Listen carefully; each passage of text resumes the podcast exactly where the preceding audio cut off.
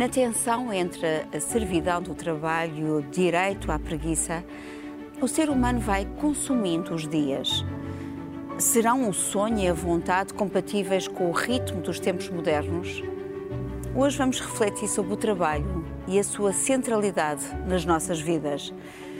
Lembrando a fábula de La Fontaine, somos mais formigas ou cigarras? Bem-vindos ao Original é a Cultura. Comigo estão Dulce Maria Cardoso, Rui Vieira Neri e Carlos Filhais. Metropolis, realizado pelo austríaco Fritz Lang em 1926, mostra uma cidade cindida. De um lado, os operários explorados por máquinas e vivendo num mundo subterrâneo na miséria. Do outro, os ricos industriais que governam a futurística metrópolis a partir da Rainha Céus. Uma história de amor surge entre os dois extremos da cidade. Vamos ver o trailer.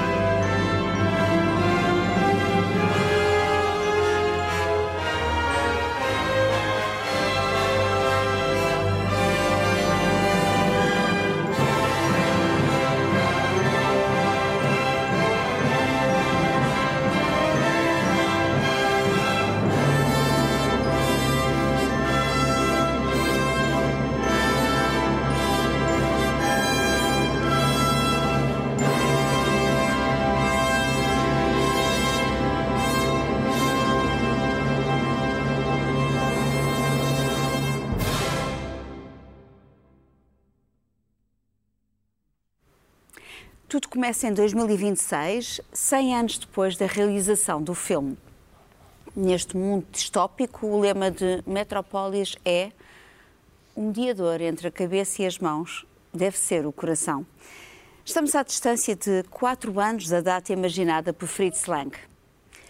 Rui, o que é que te diz este filme sobre as relações de poder e de trabalho nos tempos em que vivemos? Bom, é bom lembrar que de acordo com a narrativa bíblica, o trabalho é um castigo, não é? O homem e a mulher foram criados para o ócio no paraíso e depois, para espiar os seus pecados, são condenados ao trabalho, ao, a ganhar a, a, a, vida com o suor do seu rosto e a, ou seja, a trabalhar para se alimentar e para dar de comer aos filhos. Eh, e, portanto, a organização do trabalho eh, vem desta necessidade de sobrevivência individual e coletiva e dir-se-ia que, num primeiro momento, uh, se faria de uma forma comunitária, digamos, a, cada grupo partilharia os riscos e o esforço dessa, dessa, dessa sobrevivência coletiva. O que acontece é que a organização das sociedades ao longo da história fará com que esta distribuição se torne desigual e, portanto, Uh, uh, rapidamente uh, passamos a organizações económicas em que a propriedade dos meios de produção, se quisermos utilizar a velha expressão marxista,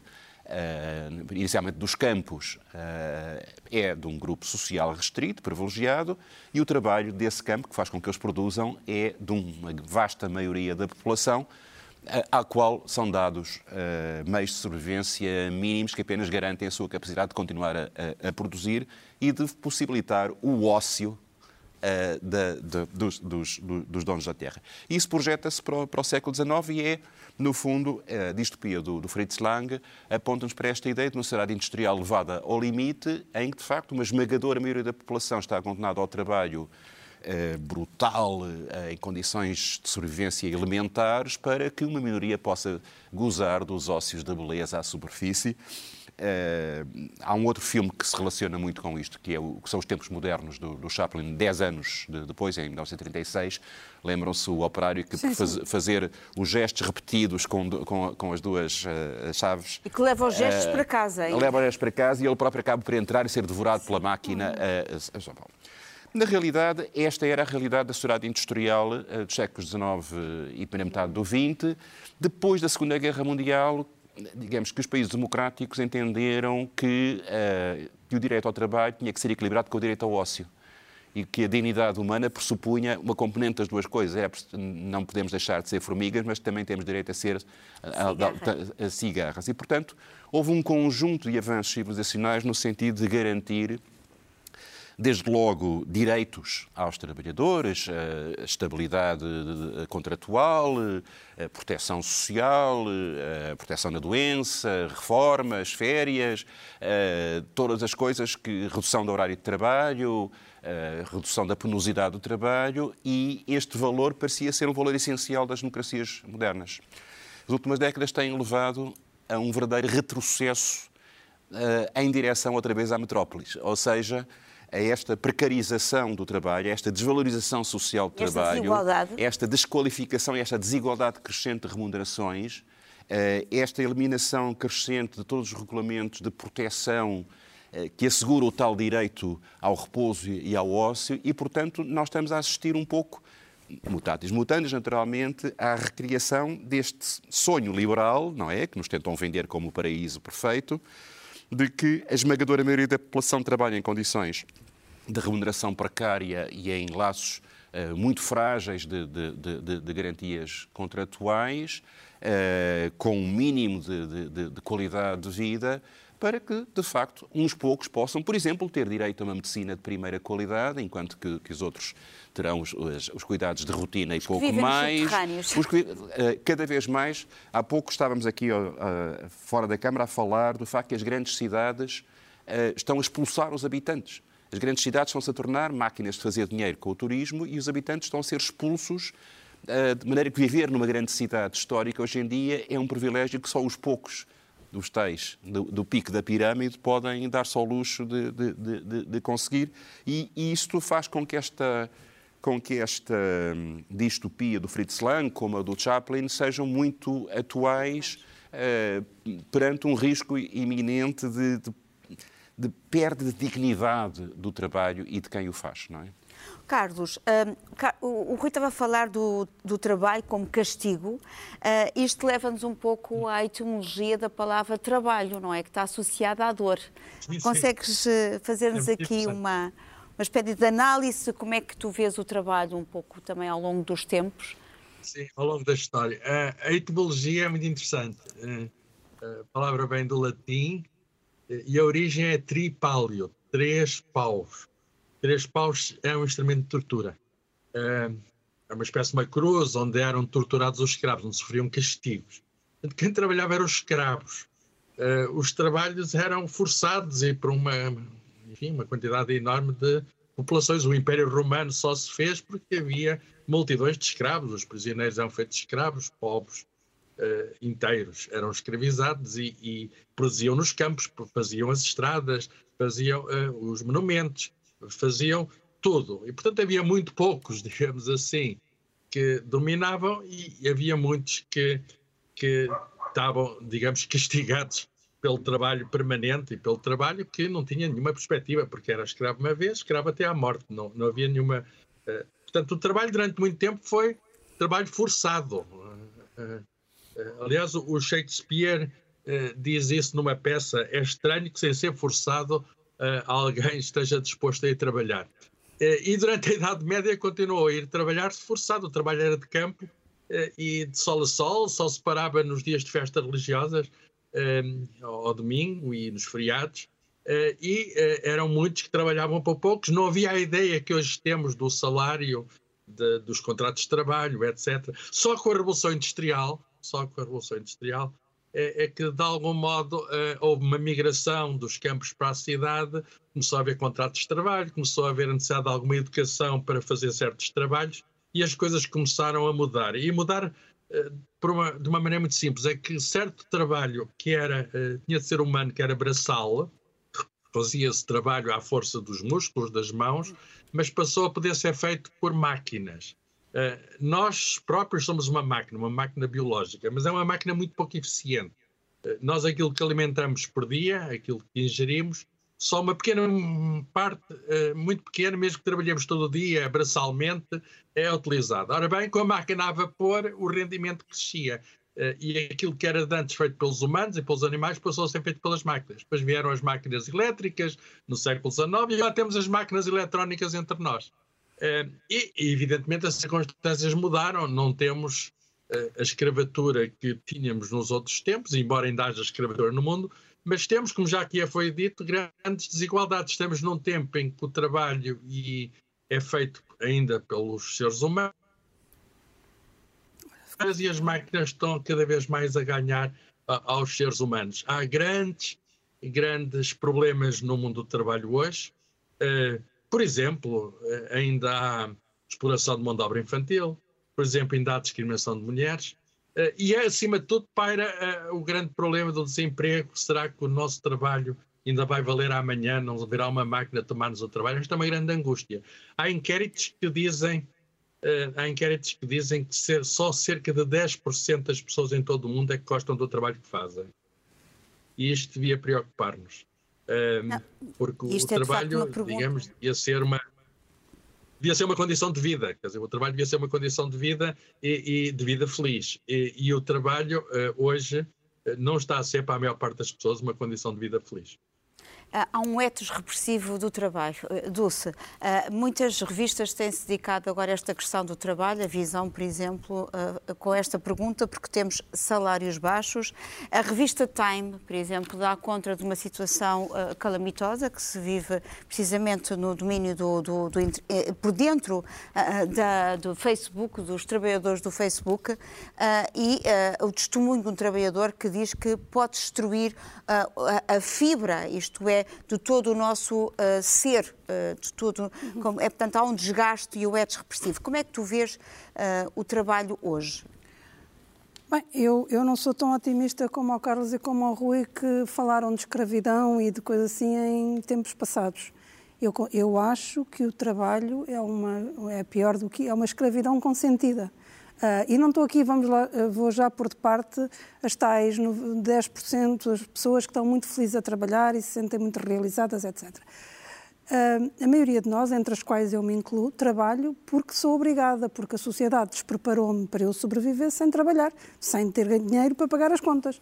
Se me disseres o que é que eu gosto mesmo de fazer, eu sou como o Agostinho da Silva. Eu acho que, que sou contemplativa, eu gostava de estar a apanhar sol, é verdade. Não? És poeta à solta. Não, mas isto, lá está, isto provoca riso, provoca riso, porque nós já nem sequer conseguimos imaginar. Hum, como é que podemos viver em sociedade sem trabalhar? Porque convenceram-nos que para se não quisermos trabalhar, ou se não gostarmos de trabalhar, ou se não pudermos trabalhar, que é o que o Carlos diz, e isto vai acontecer cada vez mais, convenceram-nos que somos inúteis, somos preguiçosos, uh, somos. Portanto, ser desempregado é uma vergonha enorme. E eu conheço várias pessoas neste momento desempregadas, involuntariamente desempregadas, e que têm vergonha de admitir, é, um, é uma vergonha que, que, que têm. E, portanto, ah, fomos estamos a ser já há muito tempo programados para trabalhar. E, portanto, porque se acredita que se nós não trabalharmos, ah, não fazemos nada de útil para a sociedade. Portanto, se trabalhássemos por conta própria, e os artistas são os únicos que ainda conseguem fazer, digamos, o que querem, mais ou menos, e logo a sociedade diz: ah, pois, como têm muito gosto naquilo que fazem, como não podem, então recebem mal, não têm segurança social, não têm nada, porque pronto, já têm o gosto, não, não podem ter a outra coisa. Uh, dizer, prazer e sobrevivência é um casamento uh, difícil.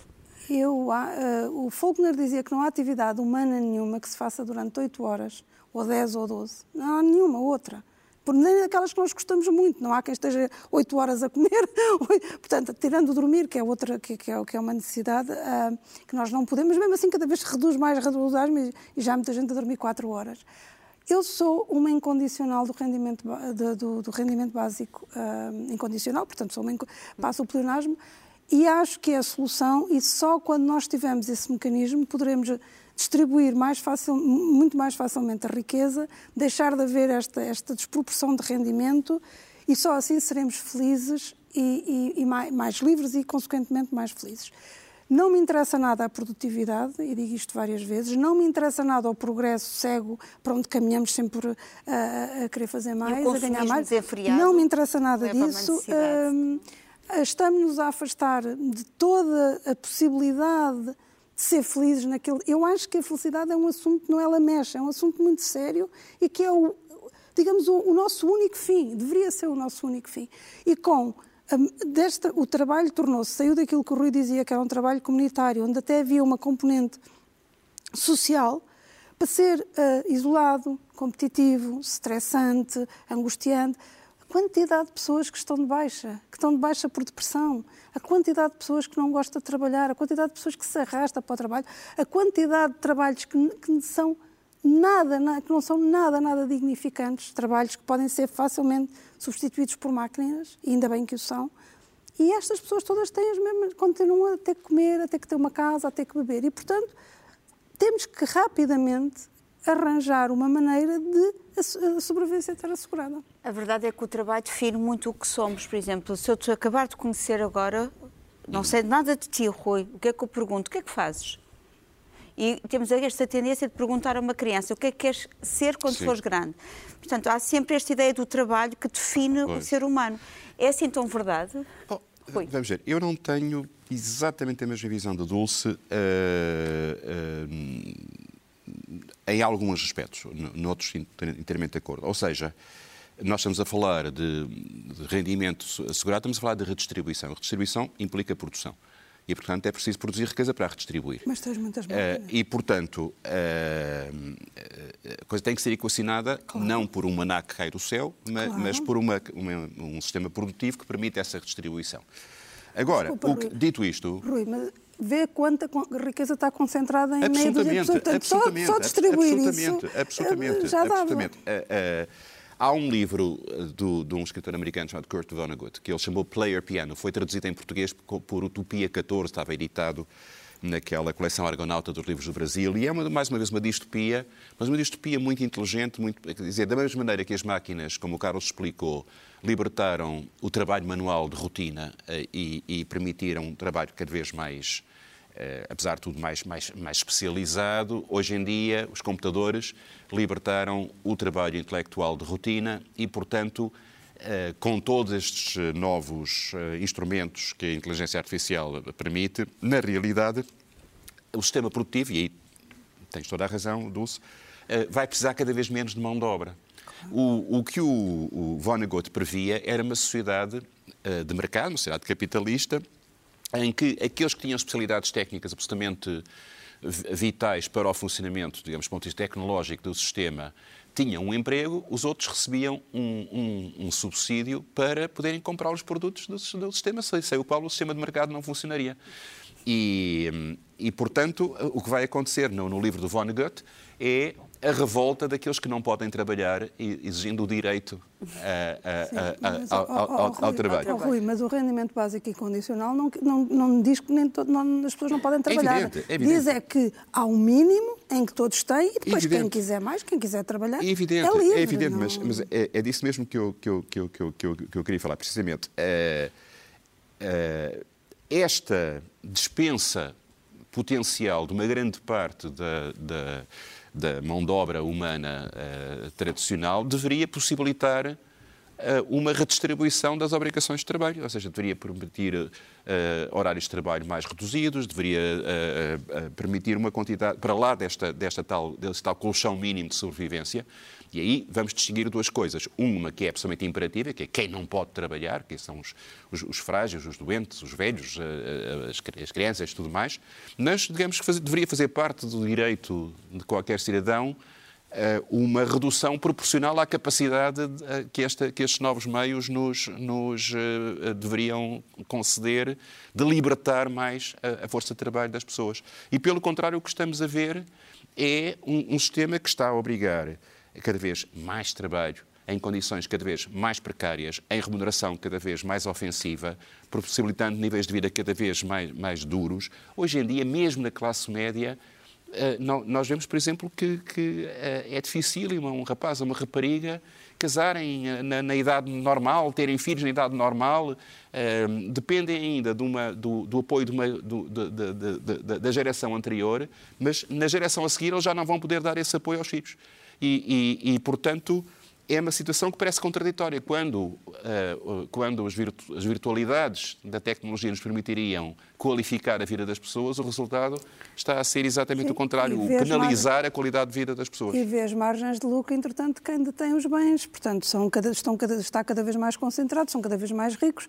E, e isso, isso, isso a desigualdade. A fomenta a desigualdade e, acima de tudo... E, uh... e veja-se os ataques Uh, uh, uns mais abertos, outros mais disfarçados, a tudo o que são direitos garantidos, ao Sistema Nacional de Saúde, à Previdência Social, a tudo o que são sistemas de redistribuição oh, oh, assegurados. Oh, Rui, não é por acaso que os populistas agora acrescentam trabalho. Ou seja, se não fosse uma maneira de explorar o outro e de manter o outro uh, submisso, não acrescentavam trabalho. E, portanto, agora os, os, os, populistas, e nós também temos até cá um exemplo... É um poder, não é? é questão do domínio. Não, é porque se percebe que as pessoas, as pessoas estando escravizadas, e porque a escravatura não é só aquela ideia do, da, da, bola acorrentada e etc. Quer dizer, não é só essa estética. Um escravo, para mim, é uma pessoa que não tem liberdade de decisão, ou seja, que está tão cansada que nem consegue pensar, nem consegue informar-se. O direito à informação, por exemplo, a informação é um privilégio, porque as pessoas têm tempo para, para chegar lá. Portanto, ou que está tão cansada porque não tem tempo, ou porque não tem dinheiro e não pode aceder aos bens. Portanto, essas pessoas, para mim, não são estão escravizadas, independentemente de terem liberdade de circulação. Mas eles não, não, vão circular porque não têm nem tempo nem dinheiro. Portanto, eles não vão reivindicar porque não têm outra vez tempo nem capacidade. Não é capacidade intelectual, é, é ou seja, força, eh, porque estão muito cansados. Portanto, sim, é evidentemente que querem uma sociedade escravizada. O Rui estava a falar de uma utopia, da Utopia 14, eh, e eu lembrei-me, eu não vi esta série, mas li sobre ela, que é uma série nova da Apple que se chama Ruptura, e é uma experiência também, uma ficção científica, e a pergunta que, que, que dá mote à série é quão difícil é separar a vida profissional da vida pessoal. E então faz uma lobotomia aos funcionários que chegam lá, chegam a uma empresa que chama-se Lumen e, entretanto, uh, acabam.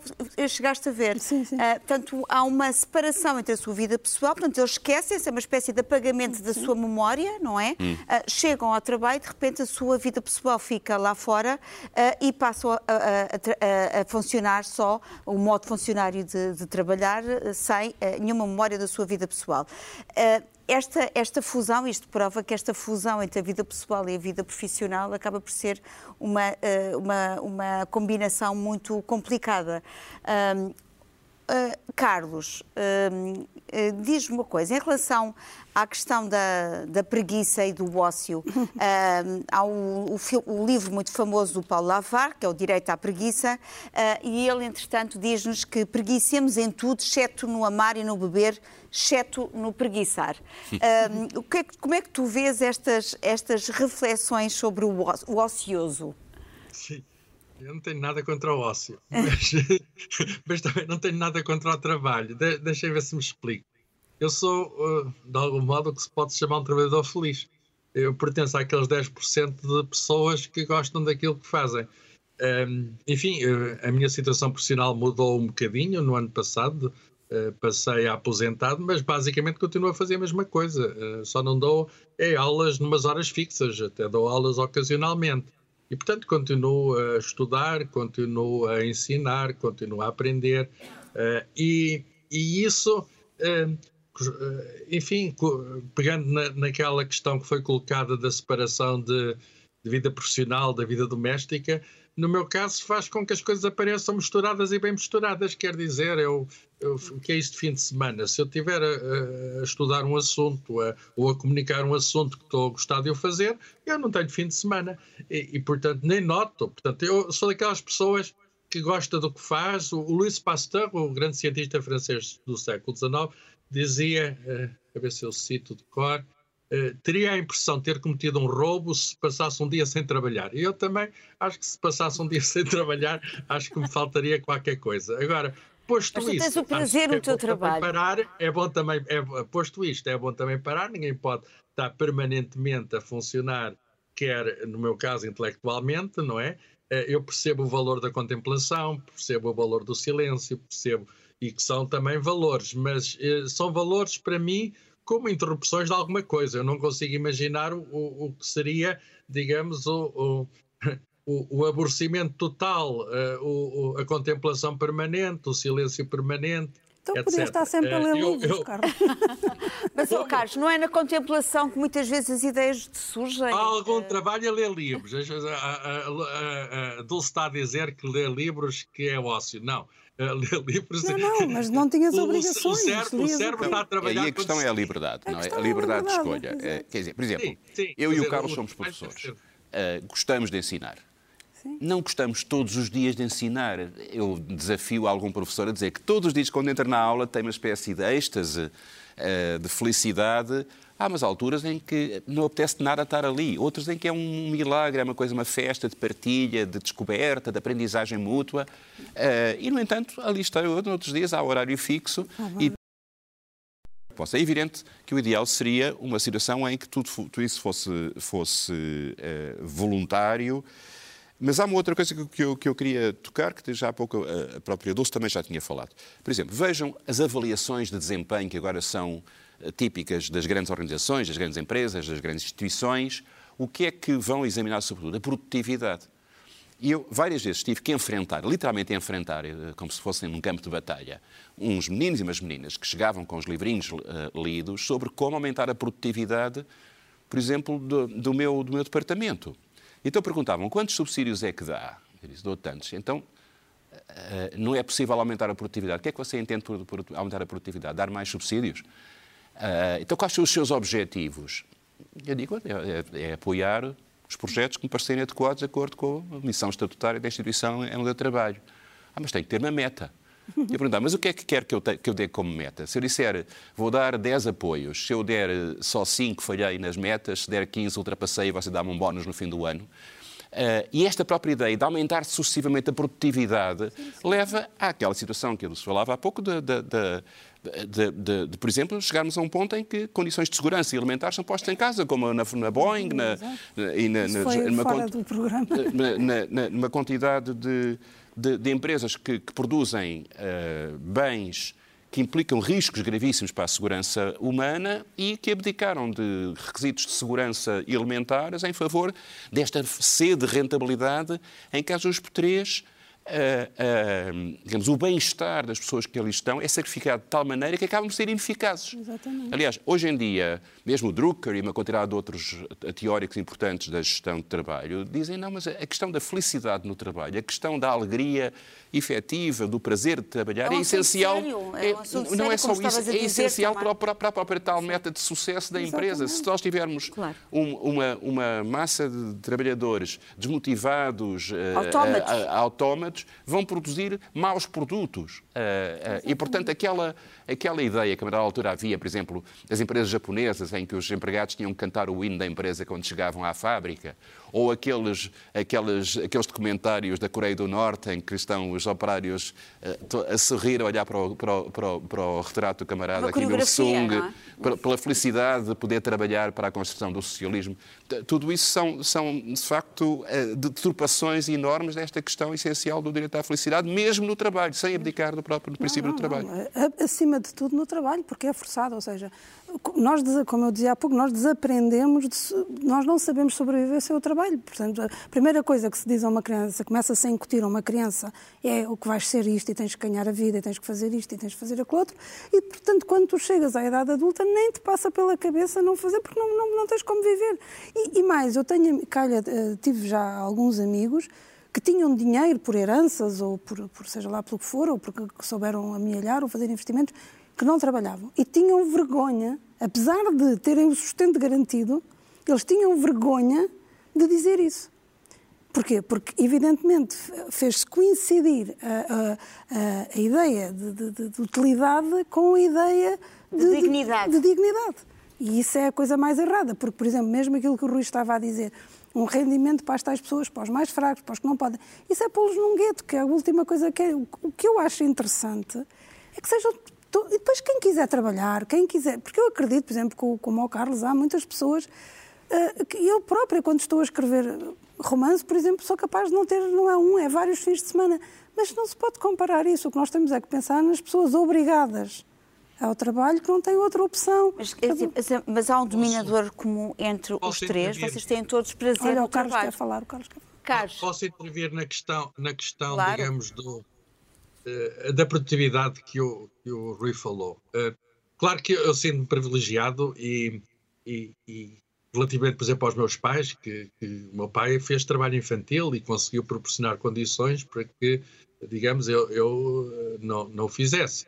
Eh, E nós agora temos a responsabilidade também para com a geração seguinte, não sabemos como é que vai ser, mas temos. Mas um, um dos grandes problemas que temos eh, no que respeita ao trabalho é a questão da. Fala-se muito da produtividade. A produtividade tornou-se um novo Deus. Eh, E, de facto, há cada vez mais produtividade, mas não há cada vez mais rendimento. As pessoas não reconhecem a produtividade no seu, no seu bolso. Já repararam que nós estamos a fazer o trabalho dos portageiros, estamos a fazer o trabalho dos bancos, todo o trabalho que é feito por máquinas é feito por máquinas muitas vezes com a nossa ajuda. Eh, E alguém ganha com isso. Alguém ganha com isso. Mas nós eh, usamos o nosso tempo e não ganhamos com isso. Portanto, temos um paradoxo nos tempos modernos em que cada vez há mais máquinas, cada vez há mais processos automatizados e nós adaptamos a isto. Vivemos no mundo das plataformas. Há até agora uma maneira de escravidão moderna chamada uberização, em que o trabalhador tem, eh, o patrão é uma espécie de Big Brother, o, o patrão é uma plataforma informática, é assim uma coisa anónima, ninguém sabe bem o que é o patrão, e, e aqueles precários não têm direitos, não têm coisa, não têm nada, e portanto o, o nosso paradoxo nos tempos modernos é, de facto, com a automatização cada vez se produz mais, mas cada vez há também mais, mais produtos para consumo, cada vez há mais naturalmente vontade de consumir, mas ao mesmo tempo nós não vemos isso na realidade, há uma enorme má distribuição. E esses problemas são problemas, digamos, de nós todos, e eu simpatizo com a ideia do rendimento mínimo garantido, em que desliga a questão do rendimento, desliga a questão do trabalho, dá à humanidade o direito de existir. Significa, só porque uma pessoa existe, só porque está no mundo, tem direito a um mínimo, e não posso deixar de simpatizar com essa ideia. É, é curioso que num documentário com o Papa Francisco, é sabedoria com o Papa Francisco, um dos, dos eh, convidados era um sapateiro no Vietnã eh, que deu um testemunho que, que, ele dizia que trabalhava como as formigas agora eh, e como as abelhas, que trabalham a vida inteira, mas que esta bela profissão, isto é, a profissão de sapateiro, requer cinco elementos. Ele falava da primeira paixão, a segunda, criatividade, o cérebro. A terceira, os olhos para observação. A quarta, as mãos. E a quinta, a força de vontade. E depois diz que se trabalhares com paixão, podes trabalhar a vida toda, vou trabalhar até ao fim. Portanto, esta associação, que estamos todos de acordo, do trabalho com paixão, não é? Ah, e trabalho com um mínimo de ah, dignidade, de conseguirmos o tal... Mas é também um trabalho como escolha, não é? Sim, como escolha. Não, Como e- a, a e- tal liberdade de escolha, não é? Tal liberdade e também não esquecer que muita gente aproveita os tais de- dos meios de produção na velha li- linguagem, aproveita a tal paixão para explorar, porque já que eles gostam, então vamos a isso. E muitas E se vezes. nós fizéssemos agora aqui um hino ao Deus da Mandriice, eh, com, com a apologia do ócio, do, do, do Robert Louis Stevenson. Eh, isto é uma ilha do tesouro, não é? Portanto, eh, ele faz aqui a apologia do ócio. Eh, no fundo, o ter êxito na vida, o que significa para ele é o descanso, é o direito à preguiça.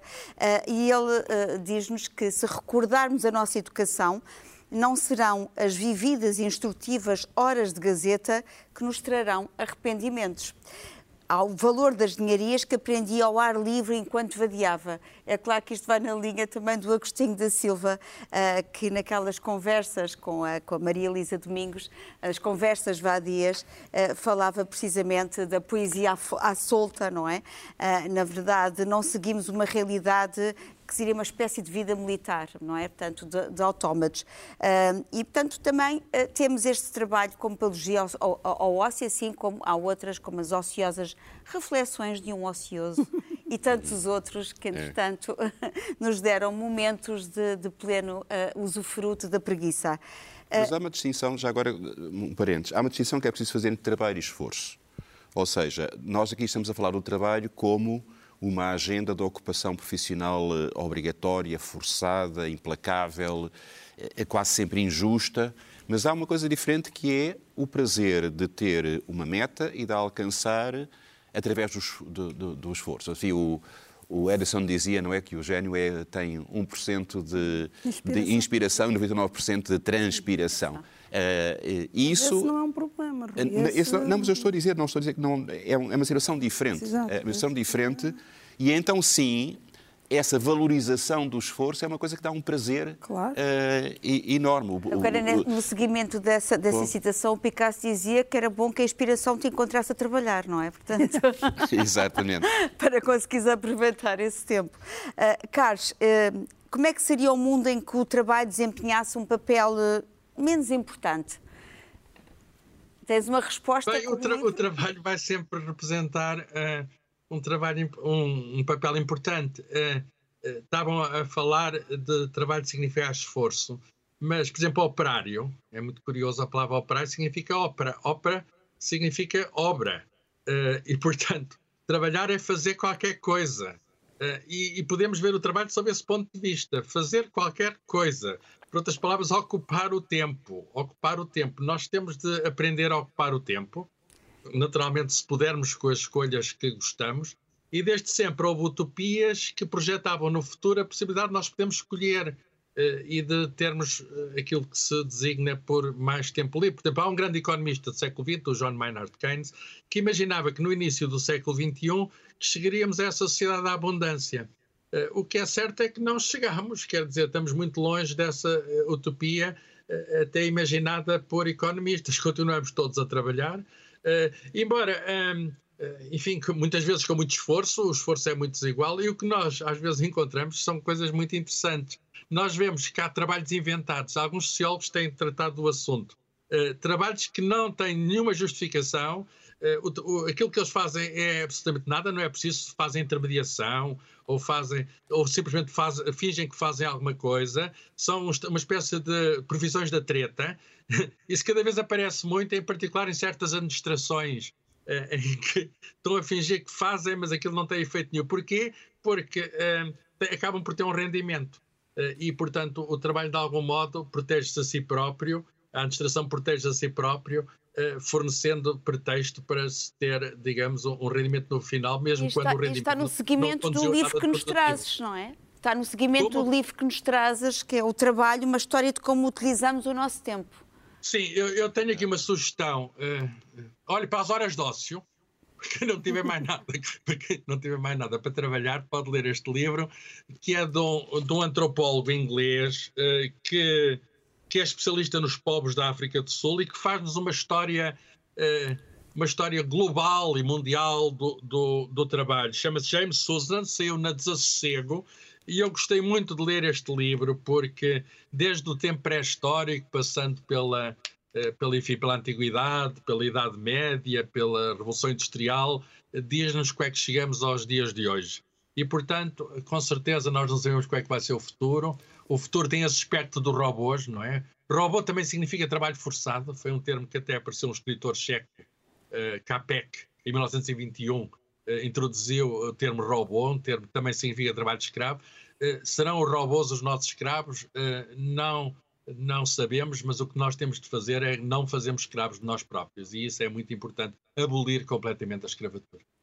Dulce, tu trazes um clássico da eu literatura. trago, eu trago, eu trago aqui, uh, por acaso isto é uma coleção de peças, mas eu queria falar uh, especificamente das Três Irmãs, do Chekhov, e se falo desta peça, primeiro porque esta peça deve ser das peças que eu conheço que tem mais trabalho, trabalho, trabalho, e, e aquelas Três Irmãs e o, e o, irmão e etc. Mas eu, eu escolhi esta peça não só por, e, e por essa questão, e até o, o próprio Chekhov a certa altura diz eh, na peça o homem deve trabalhar, trabalhar até a última gota, gota do seu suor. Cada homem, sem exceção, está nisso o objetivo, o sentido da existência, a sua felicidade, a sua alegria. Mas tudo isto é em tom irónico, evidentemente, e portanto eu acho que ele era mesmo contra o trabalho. Mas o que eu, trago, eu trouxe esta peça, esta peça por uma razão.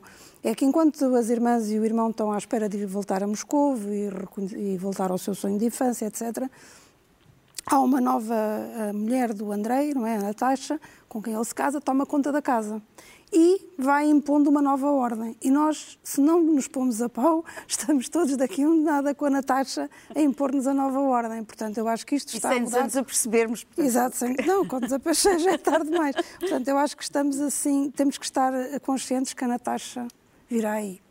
Que força é essa, Rui? Bom, da música. Nós não estamos, enfim, não estamos a opor o princípio do trabalho absoluto ao princípio do ócio absoluto. Estamos a falar de proporções entre duas realidades e com um máximo de escolha e um máximo de liberdade possível, porque senão a força está canalizada unicamente para essa espécie de máquina de espremer que não, não, não uh, redunda em, em, em, benefício de quem, de quem se esgota uh, nisso. E há uma canção muito bonita do Sérgio Godinho, do primeiro disco dele, Os Sobreviventes, de 1972, que fala disso, que força é essa que só te manda obedecer, não é? Vamos. para os outros, carregar pedras, desperdiçar, muita força para pouco dinheiro, vida trabalhar o dia inteiro, muita força para pouco dinheiro. Este foi o Original é a Cultura. Marcamos encontro para a semana. Até lá, todo o tempo é bom tempo para a cultura. Que só te serve para obedecer, que só te manda obedecer. Que força é essa, amigo? Que força é essa, amigo? Que te põe de bem com outros e de mal contigo. Que força é essa, amigo? Que força é essa, amigo? Que força é essa, amigo?